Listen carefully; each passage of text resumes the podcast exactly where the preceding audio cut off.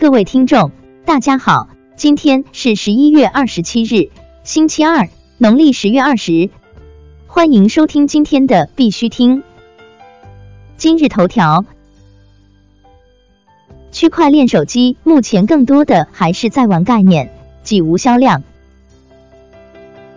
区块链业内人士加码资本创始人王丹表示，区块链手机其实很早就有企业在尝试。侧重的方向主要包括挖矿赚收益、与电商结合赚收益，以及在安全领域发力等几大类。但他认为，区块链手机目前更多的还是在玩概念，基本没有什么销量。首个被法院认可的区块链存证平台保全网存证突破两千万条。保全网是我国首个被法院认可的区块链存证平台，独家支持了我国首例区块链存证司法判例。据今日官方数据显示，保全网用户量达到一百万，存证数据突破两千万条。六月二十八日，全国首例以区块链为存证的案件在杭州互联网法院宣判。从法院判决书获悉。该案件全程基于保全网进行存证、取证、固证和宣判。保全网隶属于浙江树勤科技有限公司，致力于为司法鉴定、公证、仲裁、版权保护、科技金融打造存证、增信、鉴真的区块链基础设施。国内新闻：雄安集团全国首创区块链加保障金模式。国雄安集团在全国创建首个区块链加保障金新模式。中国雄安集团投融资部刘俊如表示，目前在雄安集团区块链资金管理平台上，仅生态公司的五个项目就聚集上链企业七百九十五家，累计管理项目资金近十五亿元。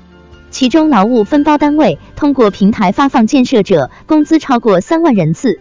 可以说。区块链加保障金模式的创新应用，筑牢了保障雄安建设者劳动报酬权益的双保险。杭州银行成立全国首家城商行金融科技创新实验室。据共享财经消息，为有效推进金融科技建设，杭州银行今年制定了三年发展规划，与腾讯、阿里云。杭州城市大数据运营公司 Citido 以及华为等公司加强合作，并与阿里云、Citido 联合成立全国首家城商行金融科技创新实验室，在分布式架构、区块链、大数据、人工智能、移动互联网平台等新技术进行应用分享和实践，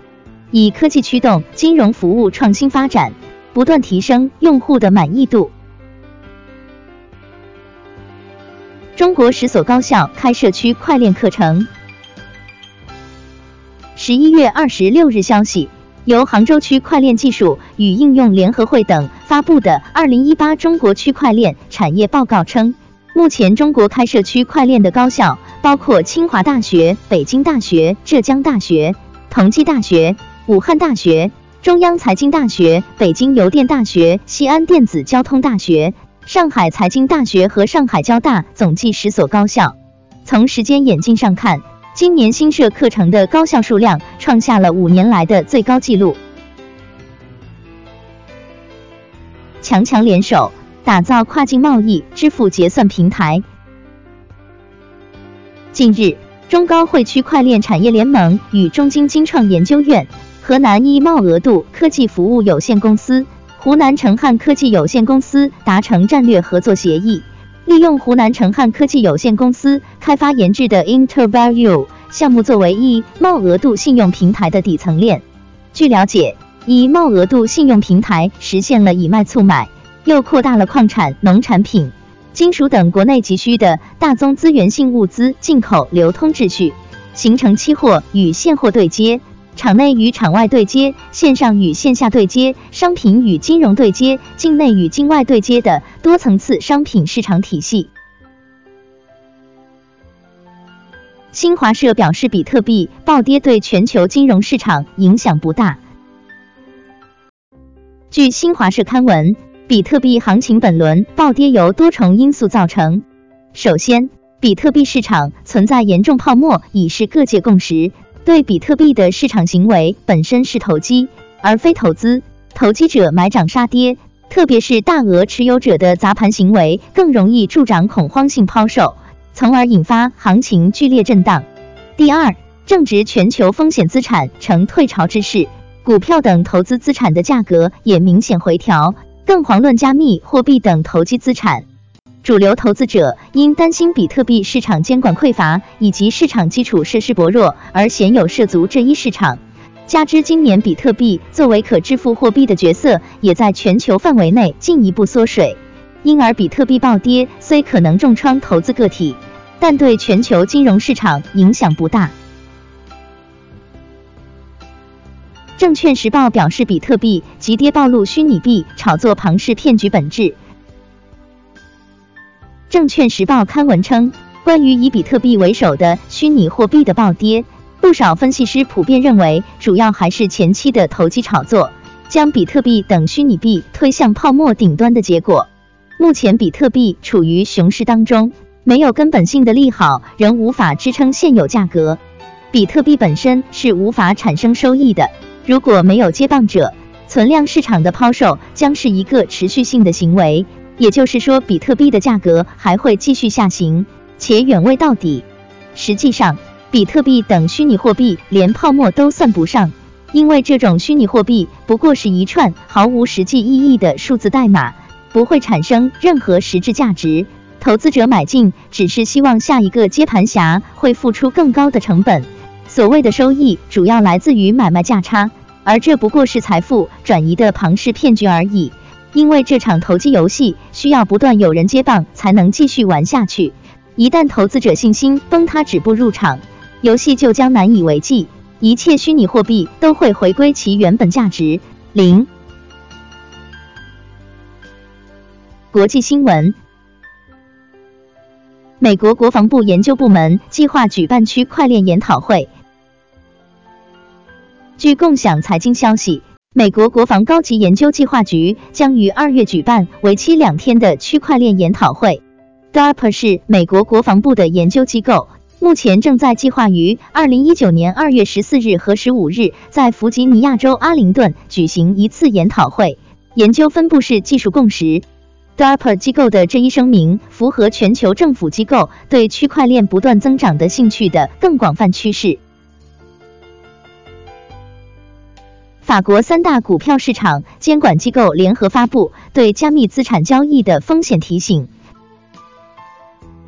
据 Cointelegraph 报道，法国三大股市监管机构法国金融市场管理局已与法国央行和法国审慎监管与处置局联合发出警告，重申与投机性加密资产相关的风险。AMF 在其官网上表示：“我们重申投资投机性加密资产的相关风险。”这些资产不太适应不成熟的投资者。比特币的购买、销售和投资目前都在不能在受监管的市场内进行。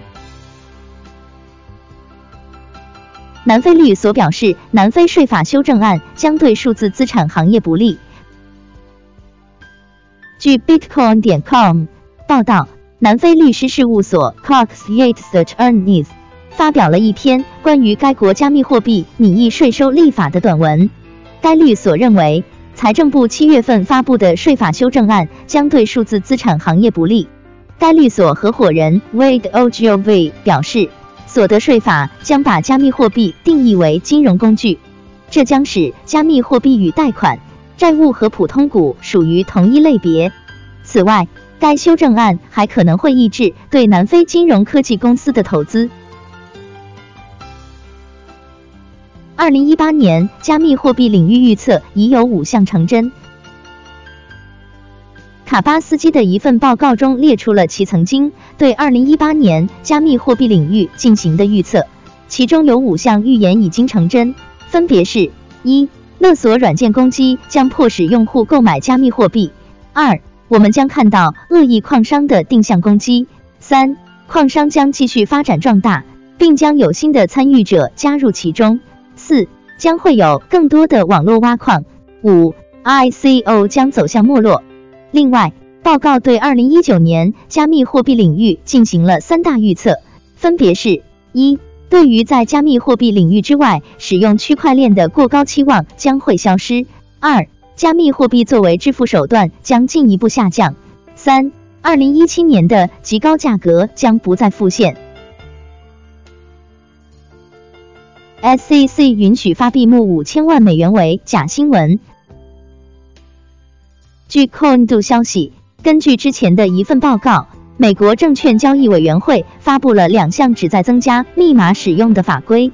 这些规定使得公司有可能通过 ICO 筹集到五千万美元。经鸵鸟区块链查证，SEC 的官网中并没有快讯中提及的相关条例，也没有发布任何最新的政策。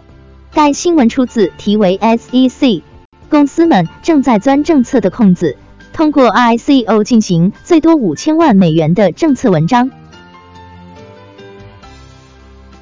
今天的必须听新闻播报就到这里，更多信息敬请关注我们的微信公众号“必须听”。